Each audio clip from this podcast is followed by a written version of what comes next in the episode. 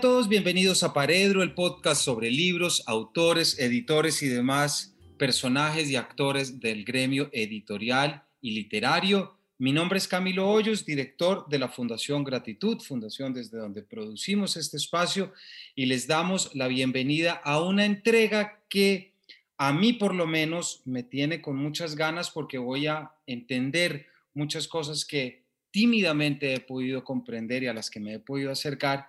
Y es algo que siempre nos ha interesado muchísimo desde este espacio, como nuestros oyentes lo saben, y es entender cuáles son eh, las vías, cuáles son los caminos prácticamente, cómo es ese largo proceso que le lleva a un libro encontrar a su feliz lector. Sabemos que hay algunas vías de divulgación o de promoción de lectura, pero en los últimos años nos venimos enfrentando, si se quiere, conociendo a otras que nos han puesto a pensar y que sobre todo pues han puesto un poco las dinámicas, llamémoslo patas arriba, desde lo que se venía sabiendo. Me refiero a bookstagramers, a instagramers, aquí nos dirán quiénes son, pero sin mayores delaciones les presento, nos acompaña Alejandra Restrepo del perfil que leo yo de Instagram, nos acompaña también Juan Decano, también otro lector de Medellín, que tiene el mismo nombre en su perfil de Instagram. Y luego nos acompañan Natalia Osorio y Esteban Restrepo de una librería que estoy seguro que muchos de ustedes se han encontrado en redes y han conocido como es Books, que tiene tanto un espacio físico en Medellín como un espacio virtual a través de las redes. Bienvenidos a todos, ¿cómo están? Camilo, muchas gracias por la invitación. Muy bien todo, muchas gracias. muy bien, Camilo, muchísimas gracias por la invitación. A ti, Juan. Como somos tantos y estamos en este formato, ¿cierto? Y ya vimos que a veces nos juegan pasadas, quisiera comenzar pidiéndoles que por qué no se nos se presentan y nos cuentan quiénes son, qué hacen y cómo llegaron a ser lo que ahorita son. Em, bueno, eh, yo tengo esta cuenta de Bookstagram hace aproximadamente cuatro años. Cuando inicié yo no sabía qué era esto, yo no sabía que existía gente que publicaba pues como lo que leía ni nada, sino que fue en una época como de desempleo en la que me sobraba muchísimo tiempo y me dediqué pues a leer y en un momento dije, ay, como tan lindos que son los libros, pues como siempre he tenido como este amor por los libros, qué rico tomarle unas fotos bonitas y ponerlo, no sé qué se lo comenté a una prima que también leía mucho y me dijo, yo no me voy a poner con esas maricadas, pues usted verá. Y yo sí, pues le saqué el tiempito y empecé, pero yo pensé que solo me iban a seguir como eh, mi familia y los amigos que se sintieran obligados. Y ya luego pues empecé a notar que gente que yo ni siquiera conocía empezó a seguir la cuenta. Y esa es básicamente y muy resumida la historia de cómo empecé en esto. Alejandra, muchas gracias. ¿Por qué no nos cuentas cuántos seguidores tienes, en cuánto tiempo, como para que nuestros oyentes se hagan una idea del alcance que tienes? Camilo, en este momento tengo 22.356 seguidores y llevo cuatro años con la cuenta. Ok, números que son muy envidiables. Alejandra, gracias. Juan, ¿por qué no nos cuentas tú cómo llegaste a hacer lo que haces, las reseñas por tu canal de YouTube, pero también la presencia que tú tienes en Instagram. Me ha gustado mucho la fotografía. En Instagram, digamos que hace tres años en el boom de, esa red, cuando todo el mundo estaba mostrando lo que comía y a dónde iba y lo feliz que era, pues entonces eh, yo veía que no era tan feliz, ni comía eso, ni viajaba a esos lugares. Entonces dije, ¿yo qué tengo para mostrar en esta red social? Entonces cogí lo único chévere que tenía en ese momento, que eran los libros, y empecé a tomarles fotos y a subir las reseñas. Me gustaba mucho cómo ambientar la fotografía y tratar de hacerlo un poquito más artístico. Después me di cuenta pues que a la, gente que, las, que los estaba leyendo le gustaba las reseñas y la foto y era como atractivo, llamativo. Y entonces eh, un amigo, un periodista me dijo, oíste, ¿por qué no lo haces en, YouTube y sacas un canal? Y dije, ve, chévere. Y empecé a mirar pues la, la comunidad de Booktube que había hace rato, me di cuenta pues de que, de que aquí en Colombia ya teníamos varios exponentes en esta plataforma, en México y en España era muy fuerte, entonces listo, me, monté en ese cuento y empecé a hacer videos, también como aportándole un poquito desde lo que era la calidad audiovisual. Eh, y listo, empecé a hablar de, de libros también en, en YouTube y ahí hemos ido como disfrutando de esto y aprendiendo y conociendo gente que es como lo más chévere. Juan, muchas gracias. Cuéntanos también, la misma que le preguntaba Alejandra, ¿cuántos seguidores tienes después de cuánto tiempo para que nuestros oyentes se hagan una idea? Bueno, en, en Instagram yo comencé hace tres años aproximadamente a subir los contenidos literarios. No tengo el número tan exacto como Aleja, pero sé que tengo 13.100, más o menos 13.000 y piquito. Bueno, que también, o sea, no lo tienes exacto, pero es un número. Juan, gracias. Y ahora Natalia y Esteban, ¿por qué no nos cuentan ustedes cómo pensaron lo que fue Books? ¿En qué momento también decidieron que querían tener una doble presencia, digámoslo, eh, un espacio físico en Medellín, pero también una presencia muy bonita y que cautiva mucho eh, en redes, tanto así que hace poco sacaron esa publicidad para usuarios de Sura, por ejemplo, y que les permite también unir las dos cosas. Camilo, a ver, te cuento. Eh, la historia de Bux empezó hace como unos tres años más o menos, más como de dolores y sentires como lector, digamos que yo siempre he tenido como alma emprendedora en algún momento quería montar un negocio, pero un negocio con propósito, en algo que me apasionara y en algún momento hizo clic. Tal, tal, tal, vez la gran idea es una librería. Em, y empezó esta historia hace más o menos unos tres años, incluso hace más o menos unos dos años conocí a Aleja en, medio de este, este, este viaje, eh, porque como lector sentía que, que por lo menos a mí me hacía falta en, en esas grandes librerías que en el país, pues que uno encuentra en todos lados, no sentía el, calor y lo que uno busca a veces en un buen librero, pues lo que a veces uno encuentra en una librería independiente que te conocen y te asesoran de la mejor manera. Entonces, eh, ahí surgió la idea de Books y eh, en medio de todo esto, como un emprendedor que, no tiene muchos muchos recursos, eh, siempre, siempre se pensó que la marca fuera una marca con un toque irreverente que, que con un mensaje fresco frente a la lectura. Em, que sobre todo pues entre, bueno, muchos de nosotros que estábamos acá, millennials, eh, digamos que, que, he sentido que se ha alejado, que, que, se ve como algo lejano y como la tarea del colegio, la universidad, en fin, y cuentas como la de Aleja o como la de Juan, también hacían una tarea espectacular, incluso mucho antes que nosotros eh, en este proceso. Entonces, se empezó incluso, empezamos muy fuerte con, con la marca en redes, incluso antes de, de, tener el proceso comercial estructurado. incluso empezamos la cuenta mucho antes de tener libros. Eh, entonces, porque yo creo que a veces le ha faltado un poco a las librerías tener claro que también se tienen que formar como marca. Em, que a veces algunos libreros de más de vieja data, creo que, creo que les ha faltado un poco eso. Entonces empezamos, empezamos a crecer muy fuerte pues en Instagram eh, y promocionando mucho, pues también tratan de promocionar la lectura y, con, con, contenidos muy valiosos pues para, para la gente que le digamos que al principio era un poquito más sencillo, poníamos frases alusivas a la lectura, inspiradoras, en fin.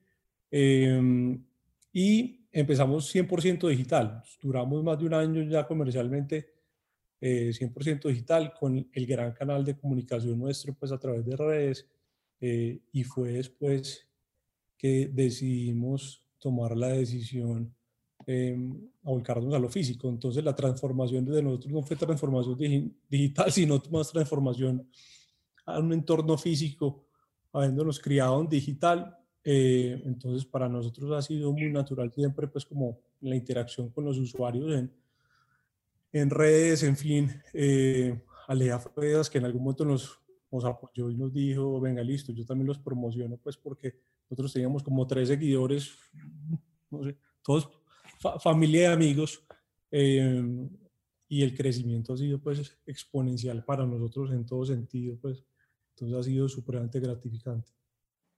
Natalia, ¿nos quieres contar cómo fue todo entonces el proceso ya desde redes, desde el, desde el, el pues no el cambio, pero, pero un poco la, la, nueva postura?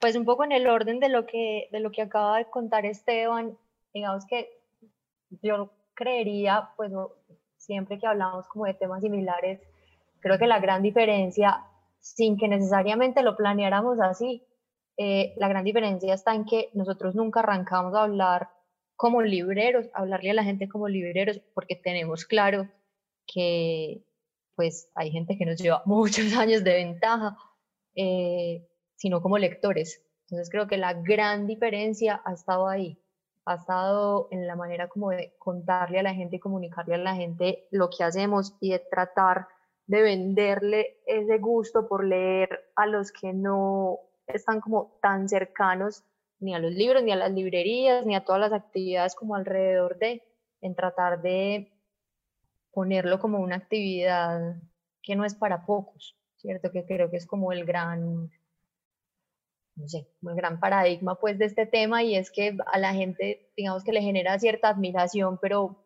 lo que nosotros queremos decir todo el tiempo es que es una actividad que es claramente para todo el mundo. Entonces, tratar de, dejar de ponerla como un evento o una actividad aislada. Eh, pues esa creo que ha sido como nuestra nuestra gran diferencia. Y lo otro es que yo, bien siempre que lo decimos, hago la aclaración antes y es que me siento muy en el fondo, un poquito mal de no dar una respuesta como súper técnica. Eh, yo creo que el crecimiento de Bux y la comunicación de Bux ha sido muy, por decirlo de alguna manera, muy visceral.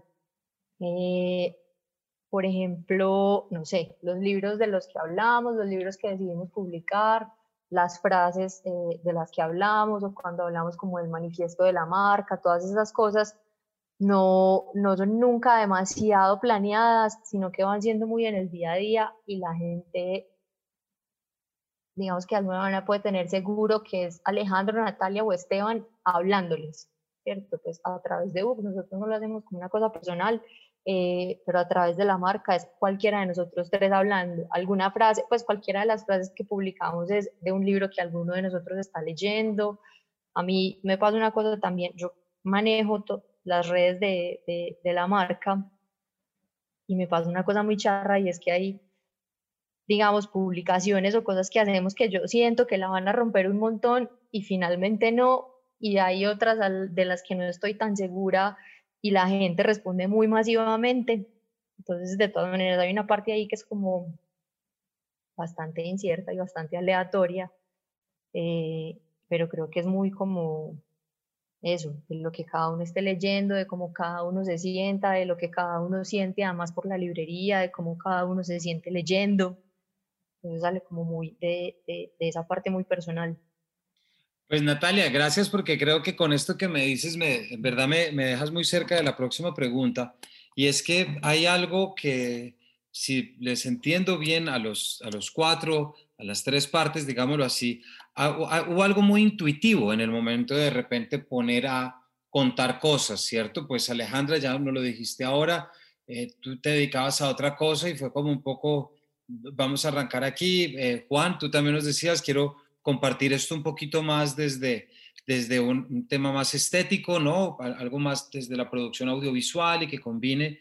Entonces, eh, dentro de esta parte intuitiva que de repente se dan cuenta que están generando contenidos con recomendaciones, me intriga mucho saber en qué momento caen en cuenta ustedes, y si quieres Alejandra, de nuevo si quieres comenzar tú, en qué momento caen en cuenta que de repente están generando una atracción por la lectura, pero no a través de los canales normales, no a través de los canales legítimos, si se quiere, para efectos de literatura, sino a través de eso que mucha gente venía diciendo con los pelos de punta que era horrible, que son las redes sociales.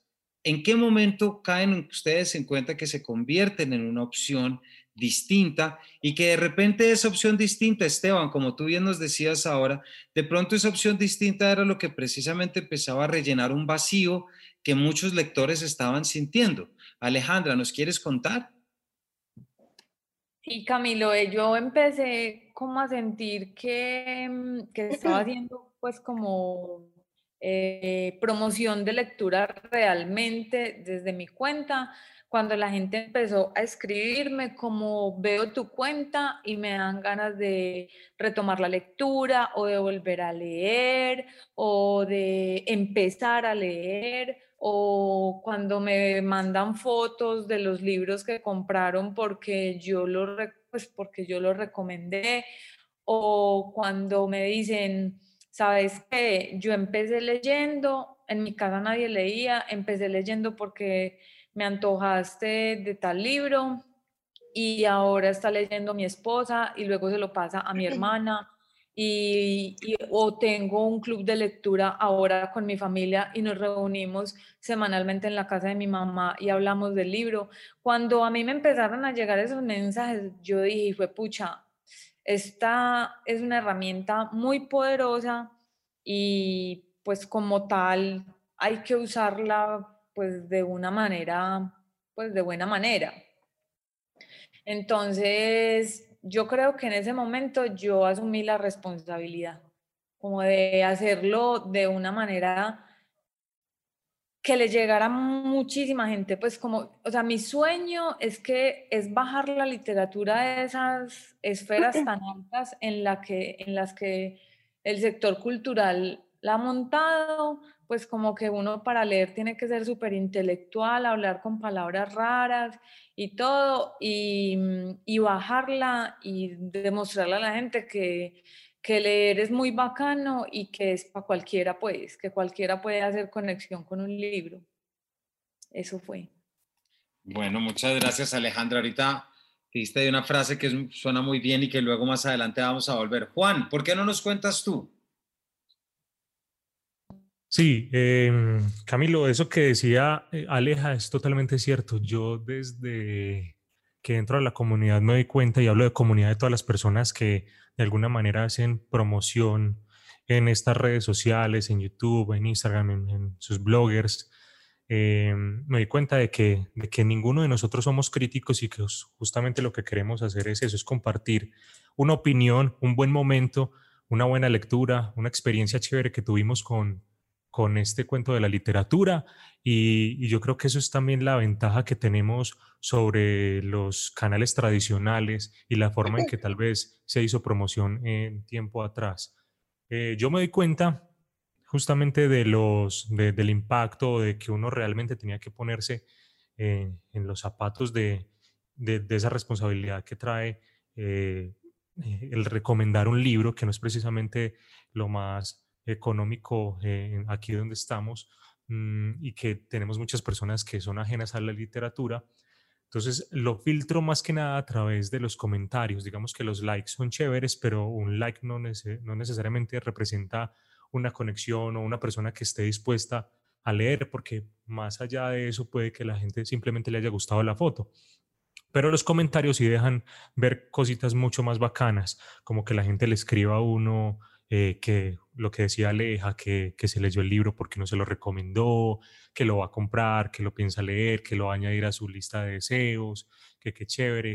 Cosas tan, tan simples como esas y tan, y tan, y tan duras, que como, como que una vez, por ejemplo, me escribió una señora eh, de Venezuela y me decía, Juan, es que yo aquí no tengo la manera de comprar ese libro, no, ni siquiera voy a decirte que lo voy a comprar en estos días futuros porque sé que no voy a tener el dinero con qué pero la reseña que vos estás haciendo para mí significa muchísimo. Es como si estuviera también conectándome por medio de vos con el libro. Entonces, ese tipo de cosas hace que uno empiece a ver esto eh, de una manera eh, más, más, más allá de, de lo que es la, superficialidad de las redes sociales, ¿cierto? Y, el simplemente, el solo hecho de, de colgar una foto, de hacer una reseña, sino que ya uno es responsable, uno dice, bueno, a esto le tengo que meter todo y tengo que trabajarle desde la fotografía, desde cómo le voy a hablar a la gente, porque, porque sé que detrás de, esos móviles hay gente que tal vez vaya a darle a uno la confianza para sus próximas lecturas. Juan, muchas gracias y también un cuento muy bonito si, si esa llamada además era desde Venezuela, por supuesto. O sea que gracias por compartirla. Esteban, Natalia, ¿qué nos pueden contar? Porque ustedes también tienen un, suplen ahí un, vacío importante con precisamente como un poco lo que decía Natalia ahorita, que es cómo, cómo se relacionan con sus lectores y ese mensaje que dan desde la lectura. Cami, en la que yo siento que hay dos maneras para nosotros de medirlo muy distintas. Eh, uno es como negocio, ¿cierto? La respuesta que nos han dado, digamos que una parte obviamente se va hacia, hacia, hacia ese extremo y en la medida en la que crecemos y la gente nos responde, pues nosotros nos damos cuenta si, si el negocio junto con esa respuesta está creciendo. Entonces digamos que esa es una medida y la otra que además a nosotros nos, nos emociona mucho y nos sorprende mucho, es algo similar a lo que estaban contando Juan y Aleja y es la respuesta tiene la gente y la manera en la que, digamos, intenta acercarse, por decirlo de alguna manera, entre comillas, acercarse a nosotros, acercarse a la librería, que es lo que nos ha dejado como medir también qué es lo que está pasando y si definitivamente la manera en la que estamos intentando hacerlo y hablarle a la gente está funcionando. Entonces, eh, para nosotros, digamos que una, cosa muy puntual está en que la gente confíe, por ejemplo, en lo que les recomendamos, pues, o que se acerquen justamente, nos escriban justamente para que les recomendemos algo, digamos, tengan esa confianza. Para nosotros ha sido, pues, además de sorpresivo, pues es bastante gratificante. Nos hemos, yo personalmente, eh, digamos que veo ese impacto como de dos maneras. Cuando nos, nos han hablado antes en, en, otras ocasiones como de innovación en este negocio, eh, digamos que una cosa, yo considero que una cosa es innovación y otra cosa es novedad. Yo creo que nosotros estamos en este momento en el punto de la novedad, ¿cierto? Como de que hay una marca que está hablando distinto, que está tratando de comunicarse distinto con la gente, que está tratando lo que decía ahorita, el no tener esto como una cosa ajena y también lo que decía Aleja ahorita, no es una cosa de palabras difíciles, ni de frases difíciles, ni de solamente vamos a hablar de libros que son súper, esta palabra la digo desde el amor, súper ñoños, no es eso, ¿cierto? Hay, digamos que puede haber una lectura que puede ser un poquito más ligera y también está bien, y también es muy valiosa. Entonces, digamos que desde ahí yo los, nos siento y nos ubico como en ese punto de, de la novedad. Eh, y yo hablaría de innovación, pues yo creo que me sentiría mucho más satisfecha, eh, que confío plenamente en que pase en el momento en el que tengamos manera de medir impacto social, ¿cierto? Impacto social es que sepamos que la gente sí está leyendo más, que yo creo más que este, pues básicamente todo este año, todos estos primeros eh, meses hasta, hasta mitad que la gente estuvo tanto tiempo en la casa, a nosotros nos dejó muy claro que sí, que la gente sí lee, que sí lo está haciendo, que los que no estaban interesados se interesaron. Eh, pero es eso, es como cuando realmente podamos dimensionar si esos niveles de lectura están cambiando, y si los libros están llegando a lugares que no son tan de fácil acceso. Natalia, me parece que dices unas cosas muy, muy interesantes porque, porque Juan nos decía ahorita que, por cierto, le tocó dejarnos porque le surgió un tema, tenía que ir a, a recoger a su hijo y en la nueva normalidad estas cosas nos pasan a todos, entonces em, no estará más acompañándonos acá, pero ya lo decía él en la gran diferencia entre lo que es un like y un comentario, por un lado, y yo también estaba aquí preguntándome si ustedes, por ejemplo, eh, desde Books, pero también si tú, Alejandra, por ejemplo, saben si hay algún cambio sobre la lectura, la recepción de un libro específico, si ustedes lo mencionan. Por supuesto, no me refiero hay casos como los, los clubes de Oprah, por ejemplo, que son, que se tocan y que ya son unas recomendaciones de unos niveles gigantescos y que lo que hacen es precisamente pues fomentar el acceso a desde otros canales. Pero antes de entrar en esa pregunta, Natalia, que a mí también me interesa mucho para saber cuál es la relación que se establece entre ustedes y las editoriales, hay algo que tú estás haciendo, el eco, eh, y Alejandra te iba a pedir si nos cuentas un poquito más, porque yo creo que ahí hay un sentir muy importante, que tú nos decías eso, que es bajar la lectura de donde el sector cultural la ha elevado para mostrar que esto es una cosa que es chévere y que es para todo el mundo. Porque yo siento que ahí hay una, se rellena un vacío muy importante y que creo que eso es lo que hace que haya tantos adeptos y tantos lectores que pueden llegar sin sentir la presión de sentirse lectores. Alejandra, no sé si nos quieres desarrollar un poquito más eso. Eh, Camilo, sí, pues mm, como te digo, cuando la gente me empieza pues como a escribir y me dice como, hey, gracias porque yo le tenía mucho miedo a tal libro o a tal autor y con lo que tú dices o, viendo, tu, eh, viendo el libro en tu cuenta, pues me animé, me animé a leerlo. Entonces, pues yo creo que eso sí es como abrirle puertas pues no solo a ciertos títulos ni a ciertas editoriales, sino también a las personas, pues como a que no se nieguen, a que no se nieguen a leer o a que le pierdan el miedo que nos han como inculcado culturalmente acerca de la lectura. Em, no sé si eso responde a tu pregunta, pues o si la desarrollé bien, o quieres que yo también hable de la, de la relación con las editoriales y esas cosas. No, no, yo creo que es que es por ahí porque es que a mí me intriga mucho y eso lo veo conectado con lo que ahorita nos decía Natalia y lo que hacen en Books, que es esos mensajes que lo que hacen es precisamente fomentar el acceso a la lectura como una plataforma incluyente, como algo que se le quita un poco esa pátina de, de como decías Natalia, que te lo entiendo muy bien, de ñoñería, ¿verdad? Como si necesariamente los libros ñoños tienen lecturas ñoñas, por ejemplo. Y eso es algo que también hay un establishment que nos lo ha enseñado y nos lo ha puesto un poquito así, lastimosamente. No sé si Natalia quieras a partir de esto contarnos un poco más, porque ahí ya hay, o Esteban, ya hay toda una estrategia que yo creo que le hace, que le da a Books una identidad y sobre todo eh, compartir una idea muy clara de lo que es la lectura.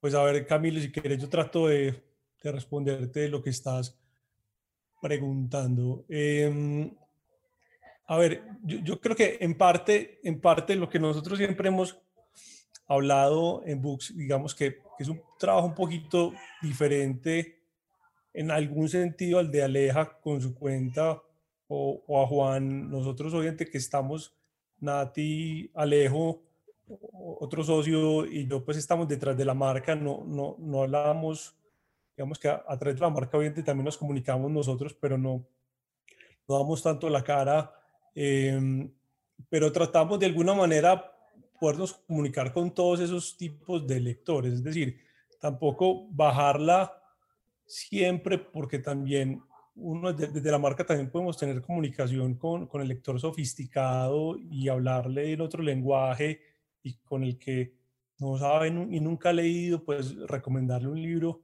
seguramente un poquitico más sencillo de digerir, em, pero somos, por ejemplo, nosotros también de los que, no sé, nos leemos un libro de negocios o, o nos ponemos a discutir de filosofía.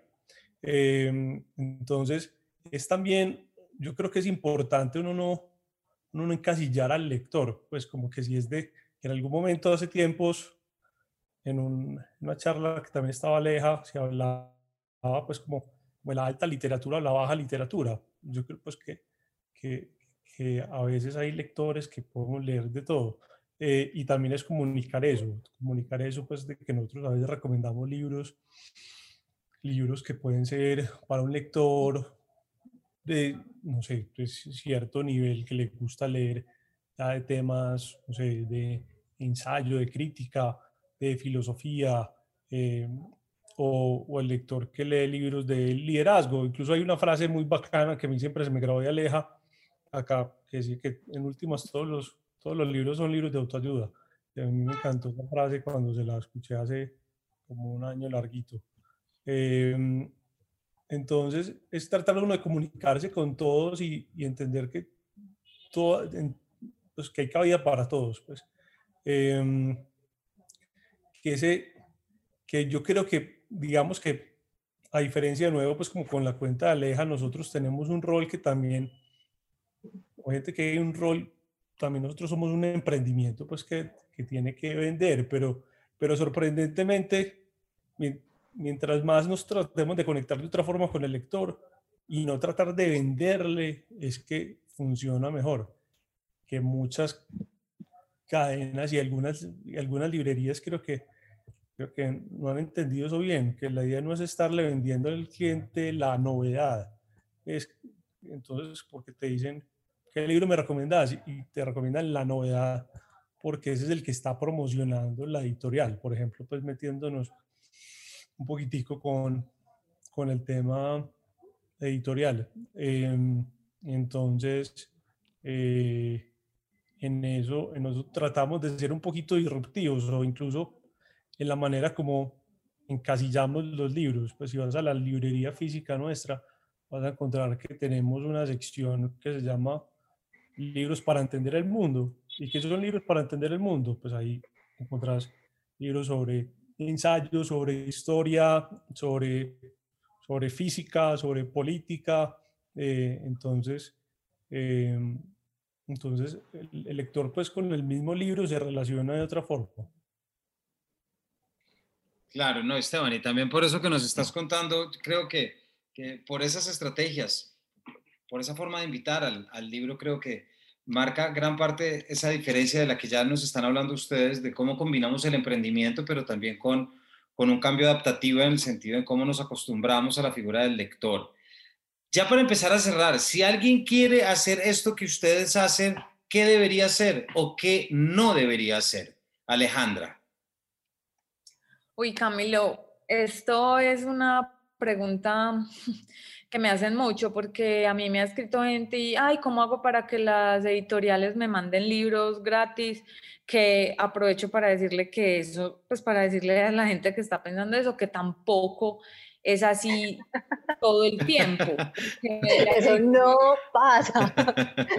No, las editoriales mandan libros de vez en cuando y lo que ellos quieren y a los que le quieren como hacer mucha fuerza y eso, pero yo solamente tuve como un año en el que me mandaban las novedades y yo escogía, pero eso nunca más volvió a pasar.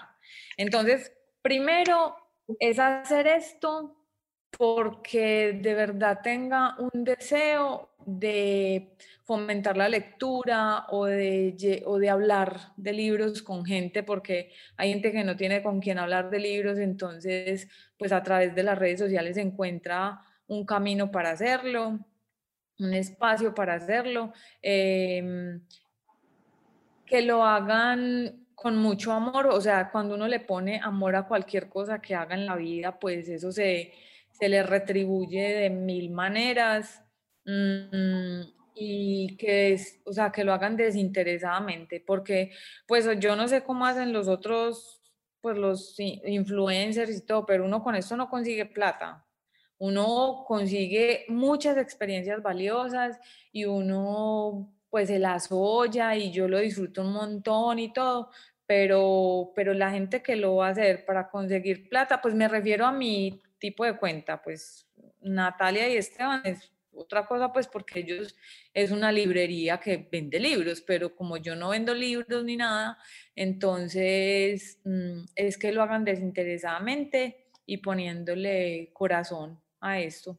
Y que sean muy sinceros y transparentes, porque de nada sirve uno ponerse a aparentar en una cuenta, pues por ejemplo, yo tengo libros que son pues los libros más aclamados por la crítica y todo y no me gustaron. Y yo digo ahí abiertamente, pues no me gustó a sangre fría, qué pena pues la opinión tan impopular, pero pues no me atrapó el libro, no, no le vi la gracia, tal cosa. Entonces que sean como muy sinceros porque la gente se da cuenta de eso y eso hace que que la gente confíe en ti o no confíe y diga esta solo está ahí por eh, pues por pantalla o lo que sea. Entonces la sinceridad es muy importante en la vida. Importantísimo ese, esa complementación, Alejandra. Gracias. Esteban o Natalia, nos iban a contar. Yo, pues, voy por un, voy a empezar con, con unas cosas en común con Aleja. Eh, yo sé que esto puede sonar muy poético, como lo dijo ella, pero para nosotros es clave sí o sí, eh, digamos que hacerlo con amor y además hacerlo con mucha convicción, ¿cierto? Yo creo que lo, que pasa en muchos casos es que la gente entra como muy por los laditos, tanteando esto. Puede ser eh, desde un aspecto completamente comunicativo como el de Ale o como un negocio como nosotros, pero yo creo que la gente intenta acercarse tanteándolo y yo creo que ahí hay una falla grande. Yo creo que es irse de verdad convencido por esto. Em, hace, yo he hablado mucho de, como de esta experiencia en la fiesta del libro del año pasado aquí en Medellín. Hubo un evento que era muy bacano porque cogía como toda la cadena del libro y había diferentes sesiones durante el día, creo que fueron dos o tres días, y yo salí con una sensación súper difícil de todo ese seminario porque siento que toda la cadena del libro es una cadena muy sufrida, pues todos sus participantes, ¿cierto?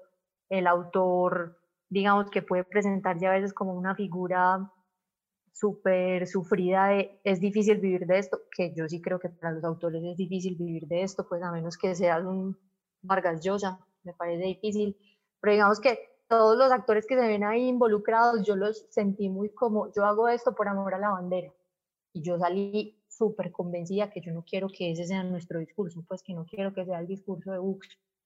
Eh, yo creo que es una causa completamente válida, esto no es trabajar ni luchar por una causa perdida, entonces ahí voy como con lo de entrar con absoluta convicción en que esto puede funcionar o como un, un activador social, si está bien la expresión de la lectura como lo que hacen lo que hace Juan, o como un negocio y parte también como esa activación en la lectura, que es lo que hacemos nosotros. Entonces, eso es uno. Eh, y lo otro que para mí yo creo que ha sido clave para nosotros, y esto seguramente aplica para todos los negocios, es escuchar, escuchar mucho, escuchar mucho al cliente, ver a qué responden, ver a qué no responden tanto, tratar de tener un servicio al cliente que sea porque una persona te puede escribir tres horas o un día entero para comprar un libro, no importa. Pues no importa que sea uno solo, es como escúchalo y trata de estar ahí. Entonces una cosa es escuchar al cliente, otra es escuchar a todos los que se que inician como clientes y luego digamos que de alguna manera se acercan a darte algún tipo de asesoría. Nosotros tenemos muchos, muchos clientes que nos han buscado para decirnos como, ¿qué tal si le trabajan a esto en la página? ¿Qué tal si le trabajan a esto en Instagram? ¿Qué tal si integran esto así? Yo creo que esta herramienta les puede servir. Entonces, estar todo el tiempo abiertos a eso.